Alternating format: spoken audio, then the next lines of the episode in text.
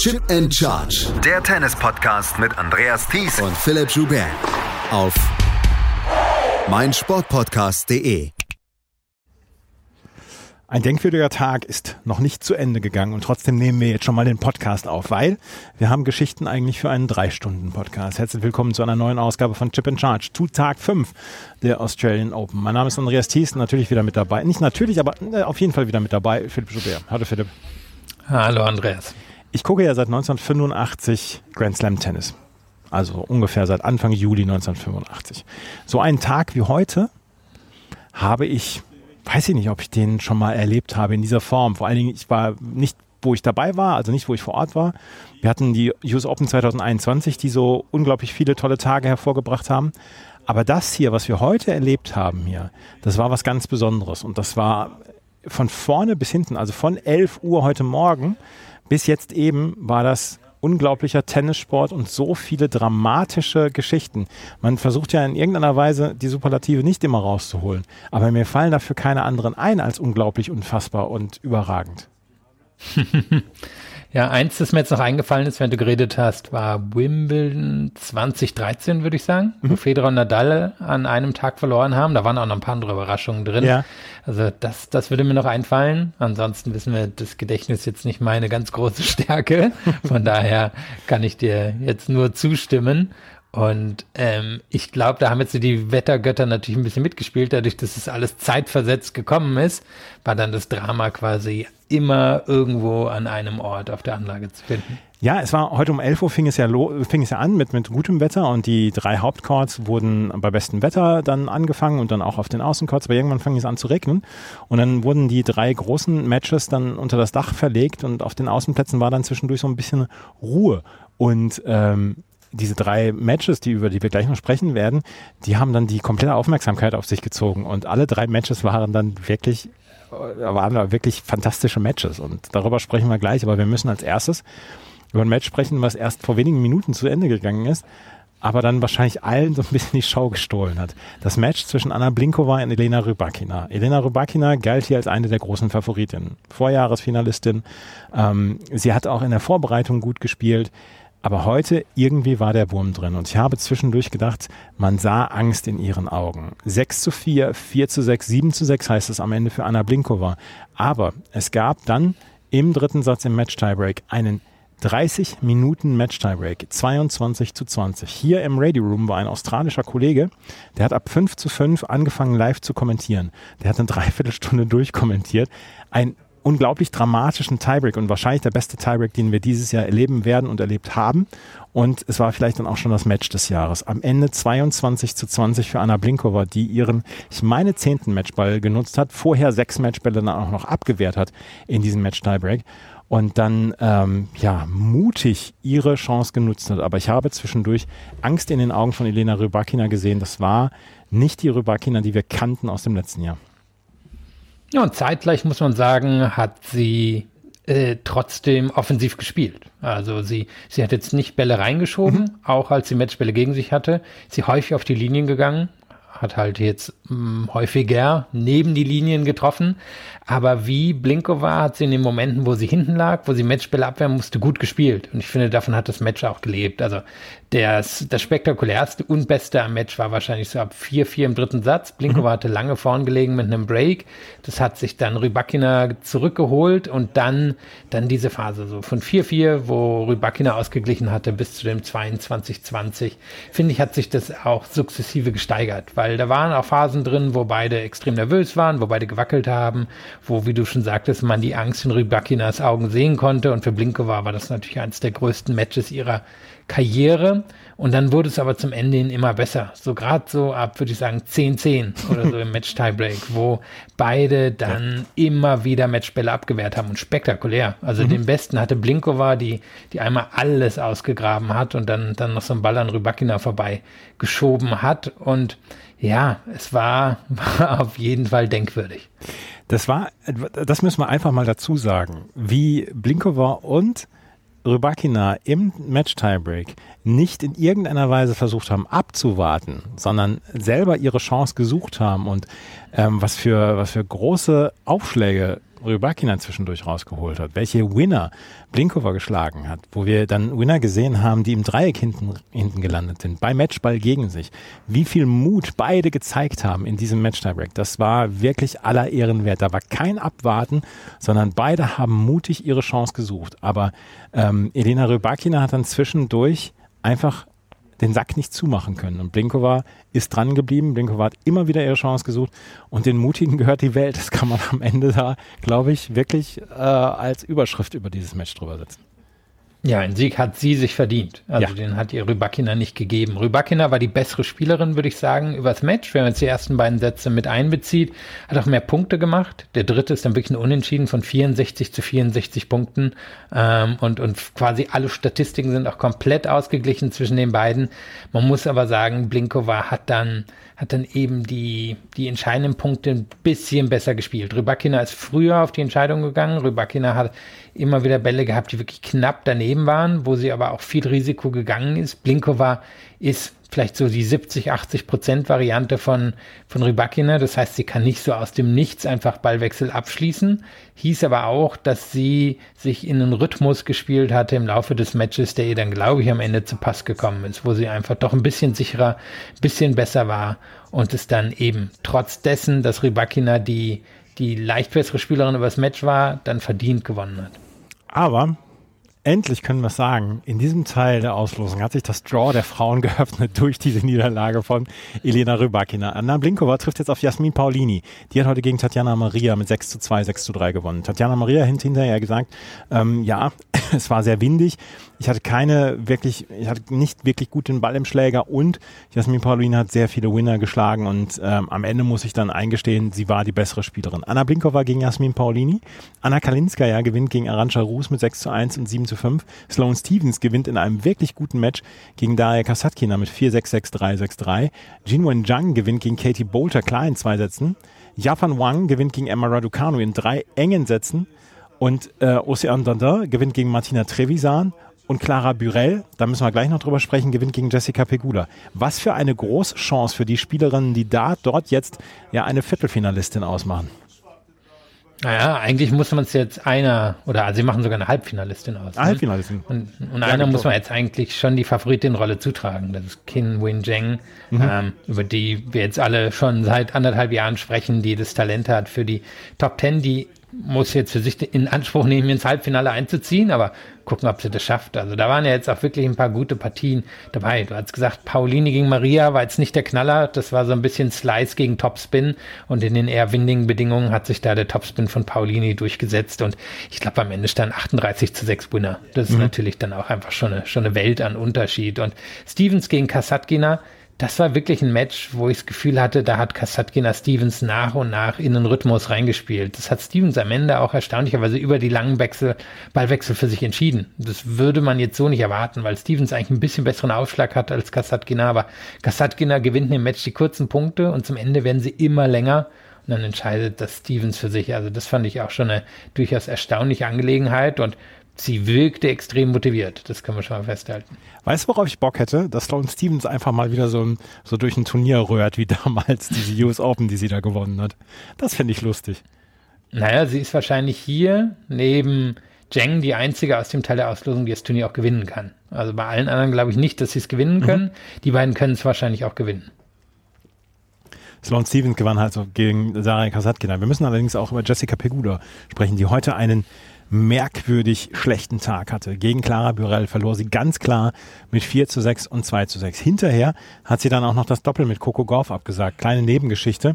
Tamara Korpatsch ist dadurch reinge, äh, reingerutscht in dieses Draw. Zusammen mit Elisan Lechmia hat sie gegen Clara Burell und Jan Paris gewonnen. In zwei Sätzen steht jetzt in der zweiten Runde. Die hatten sehr viel Spaß heute bei diesem Doppel. Aber Jessica Pegula, das war ein merkwürdiger Tag von ihr. Ja, war schlecht gespielt. Ja. Also am Ende auch nur neun Winner, 31 Unforced Errors. Puh, total, na, wirkte einfach, die Ausstrahlung war halt einfach so nichtssagend, so als wenn sie gar nicht Teil des Matches wäre. Und sie hat keinen guten Start ins Jahr hingelegt und trotzdem bin ich etwas überrascht, dass ihr das bei einem Grand Slam passiert, weil sie ja eigentlich so gut in den letzten Jahren drin geworden ist, die ersten Runden zu überstehen. Sie verliert sehr selten gegen Spielerinnen, die unter ihr in der Weltrangliste stehen und gegen Burell, die hat schon ein paar größere Überraschungen geschafft. Ich glaube, das war zum Beispiel diejenige, die gegen Rybakina bei den US Open gewonnen hat. Aber sie musste halt nicht viel tun. Also mhm. sie, sie hat auch auf Sicherheit gespielt mit relativ viel Spin, hat die Bälle gut verteilt, aber die Fehler kamen am Ende von Pegula. Jessica Pegula auch ausgeschieden. Beinahe ausgeschieden wäre heute auch Iga Swiatek und das war eines der weiteren ja, überragenden Matches, die wir erlebt haben. Sie traf auf Danielle Collins und wer sich erinnert, sie, die beiden haben 2022 im Halbfinale der Australian Open gegeneinander gespielt. Damals Danielle Collins, ja, quasi, quasi ohne in irgendeiner Weise mit der Wimper zu zucken, hat sie Iga Swiatek damals mit 6-4, 6-1 vom Platz geschossen. Iga Swiatek war also gewarnt und hatte im ersten Satz gegen, den, gegen Collins die Oberhand behalten mit 6 zu 4. Ein ganz enger Satz war das. Im zweiten Satz konnte Danielle Collins dann wieder zurückkommen. Ähm, sie hat sehr gut gespielt. Sie hat ihr, ihr, ihr Trademark-Tennis gespielt, auf den Punkt sofort drauf. Vor allen Dingen den zweiten Aufschlag von Iga Swiatek so kompromisslos angegriffen, dass äh, Swiatek zwischendurch ein kleines bisschen verzweifelt war. 3 zu 6 geht der zweite Satz an Collins. Der dritte Satz war dann wirklich absurd. Danielle Collins geht ganz schnell mit 4 zu 1 und zwei Breaks in Führung. Dann gab es das Rebreak, das erste von Iga Swiatek. Die schlägt bei 2 zu 4 auf, hat 0,40 gegen sich kann diese drei Breakbälle abwehren, kann auch einen vierten Breakball abwehren, ähm, verkürzt auf 3 zu 4 und danach macht Daniel Collins kaum noch einen Punkt und verliert mit 4 zu 6. Iga Swiatek zieht in die dritte Runde ein. Daniel Collins hat hinterher dann erzählt, dass dies das letzte Jahr ihrer Karriere sei, also war das auch ihr Abschied von den Australian Open. Es war auf jeden Fall, hat sie dieses Turnier verlassen mit nochmal einem richtig großen Kampf und das war ein ganz, ganz tolles Match. Ja, ich glaube, hier hat durchaus das geschlossene Dach dann auch eine Rolle gespielt. Mhm. Also ich kann mir vorstellen, wer das in eher windigen Bedingungen oder überhaupt halt mit, mit, dass die Natur eine Rolle gespielt hätte, dann glaube ich, wäre das eher an Schwiontek gegangen oder klarer an Schwiontek gegangen. Aber so hatte Collins halt eine Chance, nochmal zu zeigen, was sie alles kann. Und das ist ja eben dieses kompromisslose Tennis. Und sie hat, muss man sagen, zwei Schläge von Schwiontek wirklich sehr gut im Griff gehabt. Das war der zweite Aufschlag von Schwiontek, mhm. wo Schwiontek, glaube ich, unter 30 Prozent der Punkte hintergewonnen hat. Und das andere, sie hat die Vorhand von Schwiontek kompromisslos angegriffen. Und da kamen viele Fehler von Schwiontek, aber erzwungene Fehler von Schwiontek im dritten Satz. Und dann muss man aber sagen, Schwiontek, du hast schon beschrieben, wie es im Match lief, als er dann 2-4-0-40 hinten lag, meine ich, hat sie fast nur noch erste Aufschläge mhm. reinbekommen. Der erste Aufschlag ist sehr gut, der ist Meilen besser als der, also nicht nur in Geschwindigkeit, sondern auch so als der zweite Aufschlag. Und sie hat die Vorhand ein bisschen stabilisiert bekommen. Ähm, hat dann wirklich viel über Tiefe, über Spin äh, regeln können und dann, dann ist Collins am Ende weggefallen. Aber es war eine enge Geschichte. Ich glaube, es waren auch nur drei, vier Punkte Unterschied. Eben viel, viel ähnliche Statistiken, aber am Ende das, was, tja, Nummer Einsen halt häufiger schaffen, doch noch irgendwie sowas umzudrehen und vor allem eben mit ihrem dann zwar nicht besten, aber mit sehr gutem Tennis zum Ende. Aber der zweite Aufschlag von Schiontek würde mir an ihrer Stelle wirklich Sorgen machen, weil der ist angreifbar und der ist nicht nur von Danielle Collins angreifbar. Und das ist ein Thema, was wahrscheinlich dann die meisten Spielerinnen sich jetzt äh, anschauen werden. Vor allen Dingen jetzt auch Linda Noskova in der letzten Runde. Die hat in drei Sätzen gegen McCartney Kessler gewonnen und wird sicherlich nicht zu unterschätzen sein. Schon. Auf der anderen Seite muss man sagen, es war wahrscheinlich ein sehr, sehr guter Tag für Schiontek. Ähm, denn mit Rybakina ist ihre Haupt Hauptkonkurrentin hier rausgegangen. Ähm, ich glaube, die, die hätte so einen Tag ausgenutzt. Die hätte ja, dass sie zufrieden einschläft, das, da, da bin ich mir sicher, ja. Und Noskova, ja, die hat die Mittel, die äh, kann das in der Theorie auch, aber die hat jetzt auch noch keinen ganz großen Sieg in ihrer Karriere, weil ihr dann am Ende häufig so ein bisschen die Konstanz fehlt. Und die brauchst ja dann doch schon gegen, gegen Schwiontek. Das hat dann ehrlicherweise Collins auch am Ende gefehlt. Du hast gesagt, nachdem sie es 2-4-0-40 nicht nutzen konnte, sie kaum noch Punkte gewonnen. Das ist halt eine heiß-kalt-Spielerin. Und das ist Noskova auch noch ein bisschen. Und ich glaube, da, da kommt Schwiontek dann am Ende durch. Und ähm, Pegula, die auch zweimal im letzten Jahr gegen sie gewonnen hat, Rybakina, die gegen sie gewonnen hat. Jetzt hängt hier eigentlich nur noch Ostapenko drin, die ist noch nicht klar, ob die durchkommt. Und ansonsten sieht das schon wieder ziemlich gut aus für Schiontek in der oberen Hälfte. 4 zu 3 für Ostapenko im dritten Satz gegen Ayla Tomljanovic. Das ist auch schon wieder so ein richtig lustiges Match. Ich muss zwischendurch mal schmunzeln, während ich hier mit dir aufnehme, weil ich das äh, Match hier auf einem der Bildschirme noch äh, anhabe. Und Ostapenko hat wieder die komplette Klaviatur des Minenspiels dann hier dabei. Also es ist nicht unbedingt überragend, was sie spielt, aber es ist überragende Unterhaltung. Ja, und die beiden hatten ja, ich glaube, da wurde ähm, Tomjanovic ja auch nachgefragt, die hatten ja dieses berühmte Match damals in Wimbledon, wo sie sich so ein bisschen, bisschen angekackt haben. also Ja, ich glaube nicht die engsten Freunde. Nein, das, nein, aber wer muss, das muss man ja auch nicht sein. Ne? Elina Svitolina spielt hier ein richtig gutes Turnier, hat äh, unbeachtet von der Öffentlichkeit heute Mittag gegen Viktoria Tomova gewonnen mit 6-1, 6-3, trifft jetzt auf Viktoria Golubic. Der kommen diese schnellen Bedingungen hier und der flach abspringende Ball natürlich entgegen. Das ist ja quasi Home-Turf für Viktoria Golubic, die ihre größten Erfolge auf Rasen gefeiert hat. Die hat gegen Katerina Sinjakova in drei Sätzen gewonnen. Svitolina gegen Golubic in der dritten Runde. Und Jelena Ostapenko, ich habe es gerade gesagt, 4 zu 3 für ähm, Ostapenko im dritten Satz und Clara Tauson und Viktoria Azarenka sind auch noch nicht zu Ende. Da könnte es gleich auch in den dritten Satz gehen. Da hat Viktoria Azarenka den ersten Satz mit 6 zu 4 gewonnen. Der zweite ist mit 4 zu 1 steht er im Moment für Clara Tauson. Wir erwarten hier eine ganz, ganz lange Nacht. Das waren auf jeden Fall jetzt erstmal die Frauenmatches. Haben wir noch irgendwas vergessen, was wir dazu sagen müssen?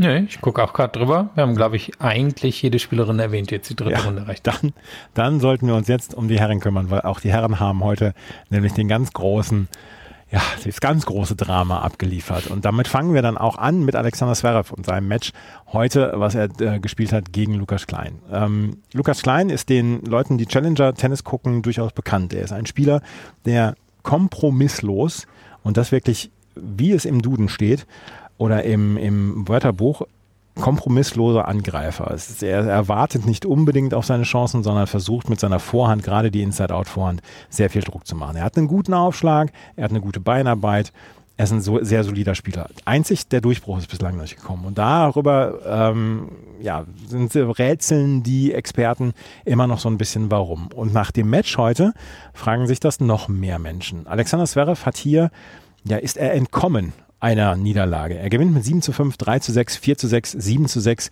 und 7 zu 6 im Match-Tiebreak mit 10 zu 7. Es gibt einen einzigen Ballwechsel.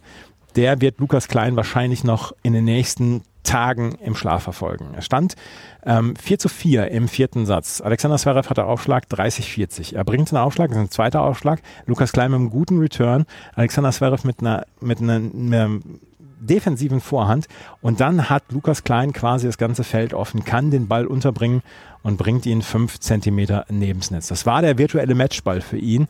Alexander Zverev kommt aus diesem Spiel raus, gewinnt diesen Tiebreak und gewinnt dann auch im fünften Satz. Es war, ja, es war ein Entkommen von Alexander Zverev, so kann man es, glaube ich, ausdrücken. Ja, auf jeden Fall. Am Ende 190 zu 190 ausgegangen, wenn man, wenn man nur in reinen Punkten spricht. Also ein Unentschieden, man würde bei einem Unentschieden erwarten, dass der bessere Spieler das gewinnt und das ist keine Frage Zverev. Ähm, ja, Zverev hat sich auf zwei Sachen verlassen, auf seine Beine und auf seinen Aufschlag. Und der Aufschlag hat einen Unterschied gemacht. Er ist der bessere Aufschläger, hat ja auch einfach mehr Punkte gewonnen.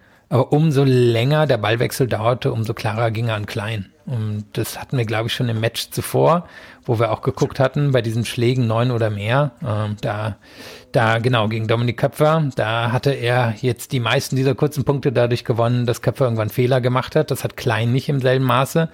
Und Klein hat unglaublich viele Winner geschlagen in diesen ganz langen Ballwechseln. 16 zu 4 gegen Zverev. Und das, das ist, glaube ich, eine Zahl, die das ganz gut zusammenfasst. Klein hat Fähigkeiten am Schläger, aber es gibt natürlich auch Gründe, warum er es noch nicht nach oben geschafft hat. Und die werden einfach in der Konstanz liegen. Also anders ist es eigentlich nicht zu erklären. Er ist ähm, am Schläger ein herausragender Spieler. Er ist vielleicht auf den Beinen nicht ganz so gut wie Zverev. Der Aufschlag ist nicht ganz so gut wie Zverev, aber Zverev ist auch absolute Weltklasse. Das muss klein ja gar nicht sein. Aber er, ja, er hat dann halt am Ende doch in den entscheidenden Punkten einen Fehler gemacht. Und die hat Zverev nicht gemacht. Und die macht Zverev selten, außer gegen die ganz Großen. Und das ist dann halt am Ende der, der Unterschied hier zwischen den beiden.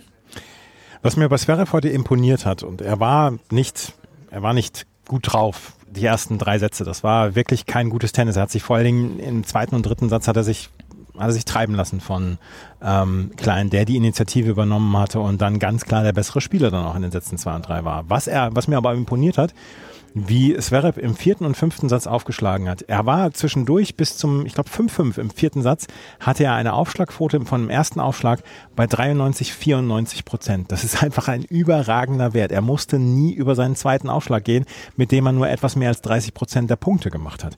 Aber er hat es so geschafft, seinen Aufschlag so zu stabilisieren, dass er seine eigenen Aufschlagspiele halten konnte. Auch dieses dann halt zum 5 zu 4 im vierten Satz. Und das war dann der, ja, der Rettungsanker für ihn, weil auch im fünften Satz hat er die Big Points mit seinem Aufschlag rausgeholt. Und dann im Match-Tiebreak gab es bei 8 zu 7 einen sehr, ich, ich, ich möchte es nicht, nicht übertreiben, aber es war ein sehr einfacher Volley, den Lukas Klein dann daneben gesetzt hat. Und der hat dann den Unterschied gebracht. Und das war einfach am Ende, dass Zverev seinen Aufschlag so stabilisiert hat, dass er einfach, also es war so ein bisschen, versuche jetzt erstmal meine Stärken durchzubringen, meine Sachen durchzubringen, meine Hausaufgaben zu machen. Alles andere ergibt sich irgendwie. Und es hat sich dann ergeben am Ende. Ja, wenn man jetzt natürlich auch die Quote in Betracht zieht, dann hat Zverev wahrscheinlich den besten Aufschlag in den Top Ten oder so. Also mhm. es gibt andere, die haben besseren Aufschlag, aber Zverev hat halt so eine hohe Quote, dass er, die, die glaube, die braucht er auch als quasi Kur für seinen schwachen zweiten Aufschlag, der, der im Vergleich zu den Top Ten einfach schwach ist. Mm, aber die erste Quote oder die Quote des ersten, die holst dann mit der Stärke des ersten halt raus. Und die gewinnt ihm solche Matches. Das und das und die, eben die Beinarbeit. Also er, er baut halt drauf, dass er in den entscheidenden Momenten einen Aufschlag reinbekommt und dass die Gegner in den entscheidenden Momenten den Ball nicht in den Court bekommt. Und so gewinnt er Matches. Ich weiß nicht, wie lange das noch in dem Turnier hier reicht. Also die Leistung reicht gegen äh, Alcaraz nicht. Alcaraz mhm. freut sich, glaube ich, darüber. Der, der schießt ihn dann relativ munter ab. Gegen andere kann es reichen. Ähm, aber es setzen noch keine Matches, mit denen man berühmt wird, ne? Nee, also wir können sagen, er muss sich steigern. Das äh, können wir so ein bisschen als Ergebnis drunter setzen. Er trifft jetzt auf Alex Mickelson. Der hat sich etwas überraschend gegen Jerzy Hetzka durchgesetzt in vier Sätzen und heute ist mir wieder aufgefallen, wie sehr mich Alex Mickelson an Riley Opelka erinnert. Nicht mit unbedingt dem Aufschlag und der Größe, aber die komplette, der komplette Bewegungsablauf ist genauso wie bei Riley Opelka.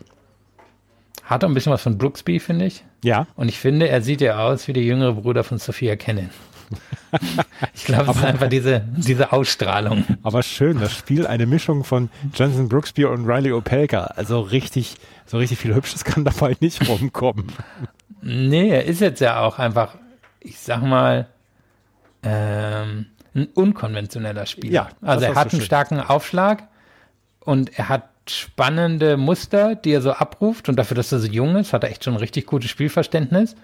Mm, und das so einer, glaube ich, der könnte in drei Jahren zum Beispiel einem Zverev auch echt gefährlich werden, weil er eine gute Vorhand hat. Jetzt wird er wahrscheinlich untergehen. Also gehe geh ich jetzt einfach mal von aus, äh, weil ich jetzt auch mal annehme, dass Zverev eine Leistungssteigerung hinlegt. Aber ähm, ja, einer, bei dem ich noch nicht sicher bin, wie weit er nach oben kommen wird, aber wo man sagen muss, erstaunlich, der stand vor einem Jahr 600 noch was in der mhm. Weltrangliste und der wird sich jetzt in den Top 80 festsetzen. Ja. Das wird er. Alex Mickelson, der nächste Gegner von Alexander Zverev. Im Achtelfinale könnte dann Kaspar Ruth warten. Kaspar Ruth, und das müssen wir gerade noch einmal erzählen, das muss ich erzählen, weil ich ähm, live dabei war heute. Kaspar Ruth hat parallel zu Alexander Zverev gespielt. Dann hat es ja geregnet, dann musste ja, mussten, mussten die Dächer geschlossen werden und dann haben die beiden Matches quasi gleichzeitig wieder angefangen. Die beiden sind auch gleichzeitig auf die Zielgerade gegangen. Kaspar Ruth und Max Purcell waren zwei Minuten früher im Match-Tiebreak als Alexander Zverev und Lukas Klein und haben ein ähnlich dramatisches Match hingelegt. Am Ende gewinnt Kaspar Ruth und auch er entkommt hier diesem Match. Gewinnt Kaspar Ruth mit 6 zu 3, 6 zu 7, 6 zu 3, 3 zu 6 und 10 zu, äh, 10 zu 7 im Match Tiebreak mit 7 zu 6. Max Purcell war 101 Mal am Netz heute, hat über 70 Punkte damit gemacht. Es war ein wunderbar ästhetisches Spiel zum Schuh Zuschauen. Und was die beiden im Match Tiebreak zwischendurch für absurde Ballwechsel hatten, das, das spottete jeder Beschreibung. Das war wirklich so fantastisch. Und Max Purcell hätte den Sieg genauso verdient gehabt wie Kaspar Ruth. Aber wie du es eben gesagt hast, wenn zwei ungefähr unentschieden spielen bei diesen Punkten, dann gewinnt am Ende vielleicht der bessere Spieler. Und bei den beiden war es wirklich kurios. Also die, die hatten, glaube ich, sogar die Aufschlagstatistiken auf ein Prozent gleich. Also ja. das, das war auch ein Unentschieden. Dass Ruth einen Unentschieden für sich entscheidet, ist jetzt auch keine Überraschung. Purcell, glaube ich, musste, musste schon über das hinausgehen, was er kann. Also Surfen, Volley kann er, ans Netz kommen kann er. Vorhand fand ich in der Vergangenheit jetzt eher wackelig, die war jetzt sehr gut, aber ich glaube, sowas kann man dann eben auch nicht für ein ganzes Match durchziehen, wenn man, wenn man normalerweise nicht das Niveau bringt. Und er ist ein spektakulärer Spieler, keine Frage. Muss auch immer lachen, er sieht wirklich so aus, wie ich zwischen 15 und 30 aussah. Exakt selbe Frisur, dämliche Kappen. Das ist nichts, Ähm, womit man angeben kann, Philipp. Nee, also es, ist, äh, es verwundert mich auch eher, dass ich so lange so rumgelaufen bin, aber gut, so ist es nun mal. Ähm, hatte auch diese Schirmmützen die ganze Zeit Ja. immer auf, so mit Mitte 20. Aber gut, so war es nun mal. Und ähm, Purcell, das war ja derjenige, der, der so erfolgreich im Doppel war und gesagt hat, aber eigentlich will ich Ja, doch Erfolg genau. im Einzel haben. Und wenn man sich so ein Match anguckt, dann denkt man, ja, ist möglich, dass er das hat. Ist halt die Frage, kann er, kann er das dauerhaft bringen? Bin gespannt. Und Ruth, klar, ist hier auf jeden Fall glücklich und kriegt jetzt dann, naja, zur Belohnung eine eher taffe Aufgabe in der nächsten Runde. Aber eins noch gerade Max Purcell, sein Spiel ist ein absoluter Augenschmeichler. Das ist so richtig, das ist so richtig wie wenn du, wenn du, äh, wenn du Erholung brauchst für deine Augen, weil du lange Bildschirmarbeit hast, dann musst du ja ein bisschen in die Ferne gucken und so weiter, dass, dass die, die Augen so ein bisschen beruhigen. Ähm, das, das Spiel ist ein absoluter Augenschmeichler von Max Purcell. Das muss man, das muss ich einfach in dieser Form mal sagen. Das ist, das war so ein erfrischendes Spiel heute. Es ist wirklich, wirklich gut gefallen. Und wie gesagt, diese Dramatik, dass diese beiden Matches so parallel zu Ende gegangen sind. Es war, es war begeisternd einfach. Und du hast es gerade gesagt, er kriegt, äh, Kaspar Ruth kriegt jetzt ein sehr toughes Los mit Cameron Norrie. Der hat sich nämlich, der hat auch, der ist auch entkommen. Der hat gegen äh, Giulio Serpieri gewonnen. 3 zu 6, 6 zu 7 lag er zurück und dann kommt er wieder 6 zu 2, 6 zu 4, 6 zu 4. Zwischendurch die Regenpause und die hat Serpieri gar nicht gut getan, weil da hat er danach mit seinem Level ähm, nicht mehr mithalten können und das war am Ende dann vielleicht dann auch entscheidend, dass Cameron Norrie hier auch entkommen ist. Es war der Tag der Entkommer. Ja, wir haben gleich noch, noch eins von diesen Endkomma-Matches.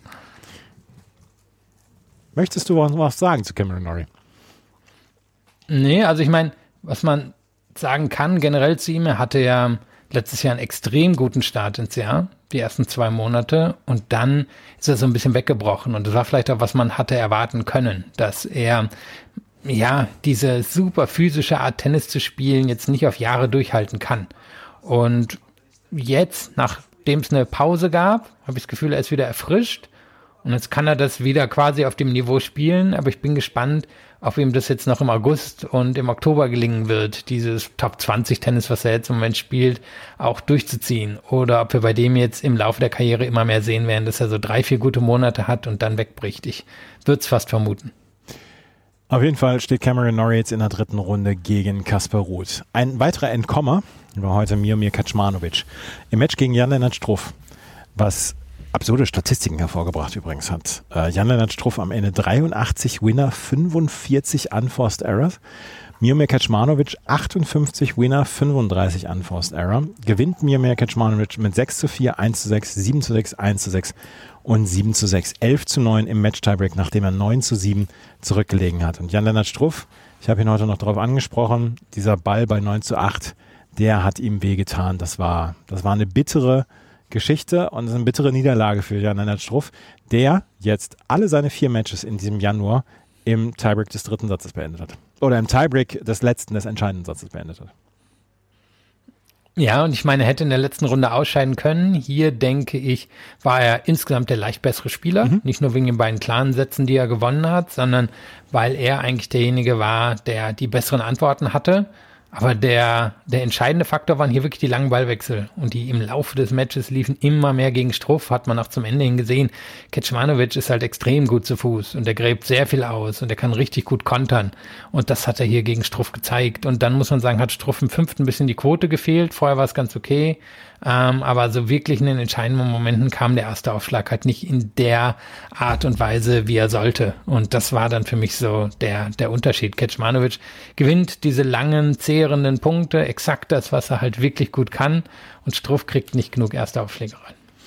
Für Struff war es, ähm, wäre es die, das erste Mal die dritte Runde bei den ähm, Australian Open gewesen. Er hätte dann auf Tommy Paul treffen können, gegen den er letztes Jahr verloren hat hier. Tommy Paul hat in vier Sätzen gegen Jack Draper gewonnen. Jack Draper vielleicht auch noch so ein bisschen geschwächt von seiner ersten Runde. Ähm, da war er ja am Ende wirklich physisch über die Gebühr belastet. Auf jeden Fall Tommy Paul trifft jetzt auf Miomir Kaczmanowicz. Jerry Shang, ein wirklich talentierter junger Mann aus China, hat heute in vier Sätzen gegen Sumit Nagal gewonnen aus Indien und trifft jetzt auf Carlos Alcaraz. Und auch Carlos Alcaraz hatte durchaus viel Arbeit und ist wahrscheinlich sehr froh, dass er das Match in vier Sätzen beendet hat. 6 zu 4, 6 zu 7, 6 zu 3, 7 zu 6 gegen einen wirklich toll kämpfenden Lorenzo Sonego. Auch das war ein ästhetisch gutes Match, aber an so einem Tag vielleicht das 15. beste Match. Ja, ich würde sagen, es war unterhaltsam. Mhm. Ähm, waren ja ein paar richtig gute Punkte dabei. Ähm, man muss sagen, Alcaraz hat 78 Prozent der Punkte hinterm eigenen Aufschlag gewonnen. Schafft er nicht immer. Das ist so ein bisschen auch die nächste Stufe, die er nach zünden kann als, als Profi oder als ja quasi Weltranglisten Erster oder in, in Waiting. Ähm, da, dann geht es wahrscheinlich für ihn weiter nach oben, wenn er, wenn er den Aufschlag wirklich so gefährlich bekommt hier wie gegen Sonigo. Sonigo ist, ist schon ein heiß-kalt-Spieler beim Return, muss man sagen. Trotzdem war das beeindruckend und es gab halt gute unterhaltsame Ballwechsel, aber ich hatte jetzt nie das Gefahr, nie, nie das Gefühl, Alcaraz sei wirklich in Gefahr. Jetzt gegen Shang wird wahrscheinlich amüsant. Shang ist auch ein absoluter Shotmaker. Ähm, da wird es wahrscheinlich richtig gute Ballwechsel geben, aber ich sehe nicht, dass Shangs Aufschlag gut genug ist, um gegen Alcaraz dann wirklich was zu reißen. Carlos Alcaraz gegen Jerry Shang also in der dritten Runde. Dann haben wir noch ein paar weitere Ergebnisse. Daniel Medvedev tut sich im Moment extrem schwer gegen Emil Rusuvori. Hat den ersten Satz 3 zu 6 verloren, liegt auch im zweiten Satz mit Break zurück. Da wissen wir noch nicht, wer der Gegner von Felix Auger Sieben wird. Der wird sicherlich sehr zufrieden sein, hat in vier Sätzen gegen Hugo Grenier gewonnen und ähm, ist jetzt froh, dann in der dritten Runde zu stehen. Grigor Dimitrov hat zweieinhalb Sätze fantastisches Tennis gespielt. Dann ließ er etwas nach. Thanasi Kokinakis konnte den dritten Satz gewinnen, aber im vierten hat Gregor Dimitrov wieder zugeschlagen. 6 zu 4. Trifft jetzt auf Nuno Borges. Der hat gegen Alejandro Davidovic Fokina gewonnen in drei Sätzen. Borges wird hier das beste Grand Slam-Ergebnis seiner Karriere haben, aber Gregor Dimitrov ist im Moment und das sagen wir jetzt auch schon seit ein paar Wochen und Monaten, spielt im Moment auf einem exzellent hohen Niveau. Ja, Andreas würde sagen, er spielt sehr seriöses Tennis. Sehr seriöses Tennis. Ja, tut er ja auch. Also das heißt, er macht kein, er war so lange dieser physische Ausnahmespieler, der eigentlich ein Offensivspieler hätte sein sollen, aber sich so oft die Physis verlassen hat, dass er häufig in der Defensive zu finden war. Und das macht er jetzt nicht mehr. Also nicht mehr im selben Maß. Er rutscht jetzt nicht mehr die ganze Zeit hinten rum und das sieht alles nicht mehr so spektakulär aus, aber das ist effizient. Das ist einfach auf den Punktgewinn gespielt, konzentriert von Anfang, wollte ich jetzt sagen, bis Ende. Hier war jetzt eine Schwächephase dabei, aber das kann man sich in einem Grand Slam Match natürlich auch erlauben. Und ich finde, er ist wirklich in exzellenter Form. Und wäre jetzt natürlich interessant, wenn er auf Medvedev trifft. Aber erstmal gucken, ob Medvedev so weit kommt. Auch gegen Oje Aliassim wäre interessant. Also er hat hier vielleicht nochmal die goldene Chance, in ein Halbfinale bei einem Grand Slam zu erreichen. Dimitrov ist auf jeden Fall klarer Favorit gegen den Portugiesen Nuno Borges. Jakob Menschik gegen Hubert Hurkacz. Auch das Match ist noch nicht beendet. Hubert Hurkacz tut sich jetzt schon, also wir können es wirklich sagen, traditionell schwer. Er führte 3-2 im fünften Satz, hat jetzt gerade Breakball gegen Menschik, aber der spielt wirklich exzellent. Es ist wieder der Return, der im Moment Hubert Hurkacz die Probleme bereitet und er bekommt solche Matches einfach nicht zu Ende. Gerade, gerade die äh, Grand Slam-Geschichten. Und jetzt ist gerade ein Schläger zu Bruch gegangen, weil Jakob Menschik einen Ball ins Ausgesetzt hat und Hubert Hurkacz hat 4 zu 2 und Break vor in diesem fünften Satz. Er könnte sich also rausretten, trifft dann in der dritten Runde auf Hugo Mbert. Der hat gegen Zhang Zhizhen in vier Sätzen gewonnen. Das hat mich ein bisschen überrascht, diese Niederlage von Zhang Zhizhen, obwohl Mbert der gesetzte Spieler war. Ja, und Imbert nun nicht, nicht die Konstanz in Person ist. Nee. Sagen wir mal, wie es ist. Also, wenn der mal acht gute Matches hintereinander hat, dann, dann ist das schon, ist das schon bemerkenswert. Ich meine, das ist jetzt für ihn auf den Bedingungen, die wir haben, eigentlich die goldene Chance. Er hat eine Chance gegen Hurkacz, er hat eine Chance gegen wer auch immer danach kommt. Also für ihn ist das die Möglichkeit, mal in den Grand Slam Viertelfinale einzuziehen. Aber ist jetzt dann ehrlicherweise eben auch nichts, was wir bisher mit ihm in Verbindung gebracht haben, weil das ist sehr flashy, das Tennis, aber das kann halt auch ganz schnell ähm, daneben gehen. Und von daher, vielleicht ist das hier der Teil der Auslosung, wo wir eine absolute Überraschung erleben. Wir haben gedacht, dass Arthur Fies vielleicht der große äh, Emporkömmling der Französisch, Franzosen sein könnte, dass er vielleicht hier so ein bisschen seine Jugendfahrt hat und äh, als großer Star hervorkommt. Aber es äh, schreiben andere Franzosen die Schlagzeilen. Fies verliert gegen Kriegspor. Tell Kriegspor in vier Sätzen. Kriegspor, der jetzt wirklich eine Horrorauslosung überstanden hat und aus diesen zwei Runden rausgekommen ist. Das ist nicht selbstverständlich gewesen. Tell Kriegspor trifft jetzt auf Arthur Cazot. Und Arthur Cazot hat heute die größte Überraschung bei den Herren geschafft. Er hat gegen Holger Rune gewonnen in vier Sätzen. 7 zu 6, 6 zu 4, 4 zu 6, 6 zu 3. Wir haben uns heute mit einem französischen Radiojournalisten unterhalten und haben gefragt, hier, was ist denn mit ihm, mit Arthur Cazot? So. Und der hat gesagt, er hat geschwärmt. Vor vier Jahren hier, ich glaube, bei den Australian Open im Juniorenfinale gewesen, hat einen unfassbar harten Aufschlag für seine 1,83, die er nur groß ist. Mit 220 km/h schlägt er auf. Und was der Kollege aus Frankreich uns sagte, der war letztes Jahr Alternate bei den ähm, Next Gen Finals und dann haben sie wohl Leistungstests gemacht unter den Next Gen Spielern und er war mit weitem Abstand der fitteste Spieler. Und das hatte er gegen Holger Rune unter Beweis gestellt. Rune war selber nicht fit. Er hatte zwischendurch Probleme am Oberschenkel, aber das war auch nicht gut. Und Arthur Cazot hat heute so viele Winner geschlagen. Das war wirklich bemerkenswert und er sorgt für die größte Überraschung, steht in der dritten Runde auf Artika. So müssen wir Acht geben in den nächsten Wochen und Monaten. Ich habe gerade geguckt, er hat damals Juniorenfinale gegen Harold Maillot verloren. Ja. Äh, auch aus Frankreich. Und war auf jeden Fall eine spektakuläre Leistung. Hast schon den Aufschlag angesprochen, der war halt besser als der von Rühne. Er hat ähm, ja immer wieder fantastische Winner gesetzt. Es war ein durchaus ausgeglichenes Match, aber wenn es drauf ankam, dann hat Caso eben nicht nur diese Winner gespielt, sondern das war teils extrem spektakulär. Also der, der ist halt dahingehend auch so ein klassischer Franzose, das, das ist halt einfach, das ist jetzt kein Langeweiler-Tennis. Da, nee. da wird was geboten.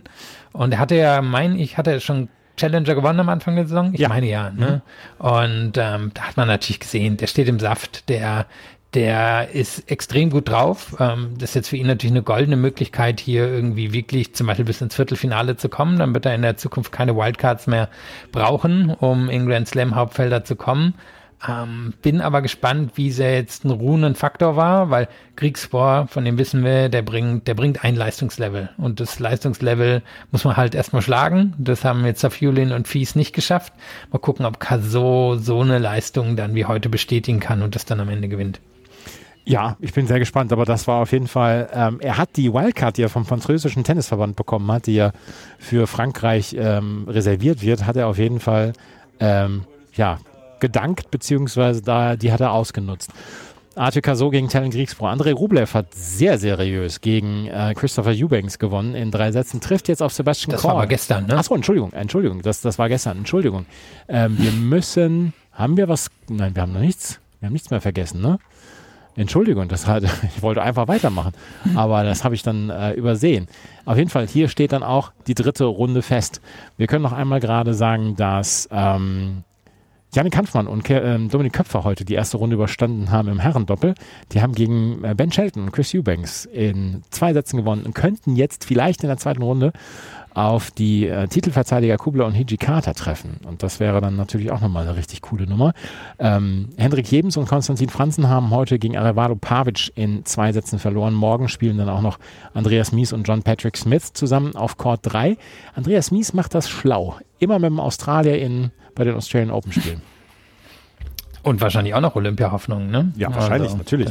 Das, das es, sprechen, ja es, sprechen, es sprechen hier ganz, ganz viele Spieler und Spielerinnen über Olympia und dass sie sich unbedingt qualifizieren wollen. Michael Kohlmann, das hatte ich dann ja auch schon bei unserer Vorschau gesagt, Michael Kohlmann sagt, alle sind sie heiß darauf, sich für Olympia zu qualifizieren. Und das wird eine ganz enge Nummer. Außer Alexander Zverev ist da noch keiner qualifiziert und ähm, das wird eine sehr enge Geschichte, wer die vier werden, die sich für Olympia qualifizieren von den Männern. Ja, wer die Jahresrückschau gehört hat, der weiß schon, welches deutsche Paar eine Medaille gewinnt. So sieht's nämlich aus. Und wenn ihr das hören wollt, dann müsst ihr nochmal zurückhören. Das äh, verrate ich jetzt nicht. Aber da hat Philipp mal richtig einen rausgehauen. Schauen wir auf den Zeitplan von morgen. Der Zeitplan von morgen sieht nämlich auch so aus, dass wir in der Rod Laver Arena mit Lesa Zurenko und Arina Sabalenka äh, starten werden. Sabalenka, die in den ersten zwei Runden bislang wirklich erstaunliches Tennis gespielt hat. Luca van Asch gegen Stefanos Tsitsipas. Davon erwarte ich mir eine ganze Menge. Tsitsipas, ähm, der in ja, in Australien man die zweite Luft bekommt gegen diese Defensivkünste von Luka van Asch. Abends dann Novak Djokovic gegen Thomas Martin Echeverry und Storm Hunter gegen Barbora Krejcikova in der Margaret Court Arena. Yannick Sinner gegen Sebastian Baez direkt um 2 Uhr heute Nacht. Danach Alicia Parks gegen Coco Gauff. Margaret Court Arena schlägt morgen die äh, Rod Laver Arena, sag ich. Mm, ja, wahrscheinlich schon. Ich musste auch mal kurz drüber gucken. Es gibt natürlich bestimmte Namen, die muss man, glaube ich, auf der Rod Laver Arena haben, wie zum Beispiel Novak Djokovic. Also kann man, glaube ich, nicht ohne. Tsitsipas ist als Name auch so groß, dass er da spielt. Sabalenka ebenfalls, aber da kann man jetzt, glaube ich, da sollte man keine große Überraschung erwarten. Das wird wahrscheinlich auf dem, auf der Margaret, ach, Entschuldigung, ja doch, auf der Margaret Court Arena ähm, interessanter werden. John Kane Arena ist natürlich morgen auch nochmal gefüllt mit ähm, erstmal gut aussehenden Matches. Amanda Nisimova gegen Paula Badosa, danach Taylor Fritz gegen Fabian Marojan, dann Alex de Menor gegen Flavio Koboli und am Ende Thomas Machac gegen Karan Khachanov. Hat auch Potenzial. Ja, also vor allem auf Anisimova Badosa bin ich gespannt. Ja. Ähm, weil für beide, glaube ich, schon ein extrem wichtiges Match, um auch nochmal so ein bisschen den Ton zu setzen für die nächsten Monate. Beide haben den Anspruch, in die Top 10 reinzugehen, wieder langfristig. Und da kann sowas hier natürlich dann schon den Unterschied machen. Und ähm, Anisimova würde ich auch eine gute Chance gegen Sabalenka in der nächsten Runde geben. Badosa wäre ich mir nicht so sicher, aber kommt Anisimova da rein, dann glaube ich, könnte das, das zum Beispiel wirklich eine interessante Partie werden. Was für eine Chance für beide hier mal wieder nachhaltig auf, mich, auf sich aufmerksam zu machen. Also da freue ich mich auch sehr drauf auf dieses Match.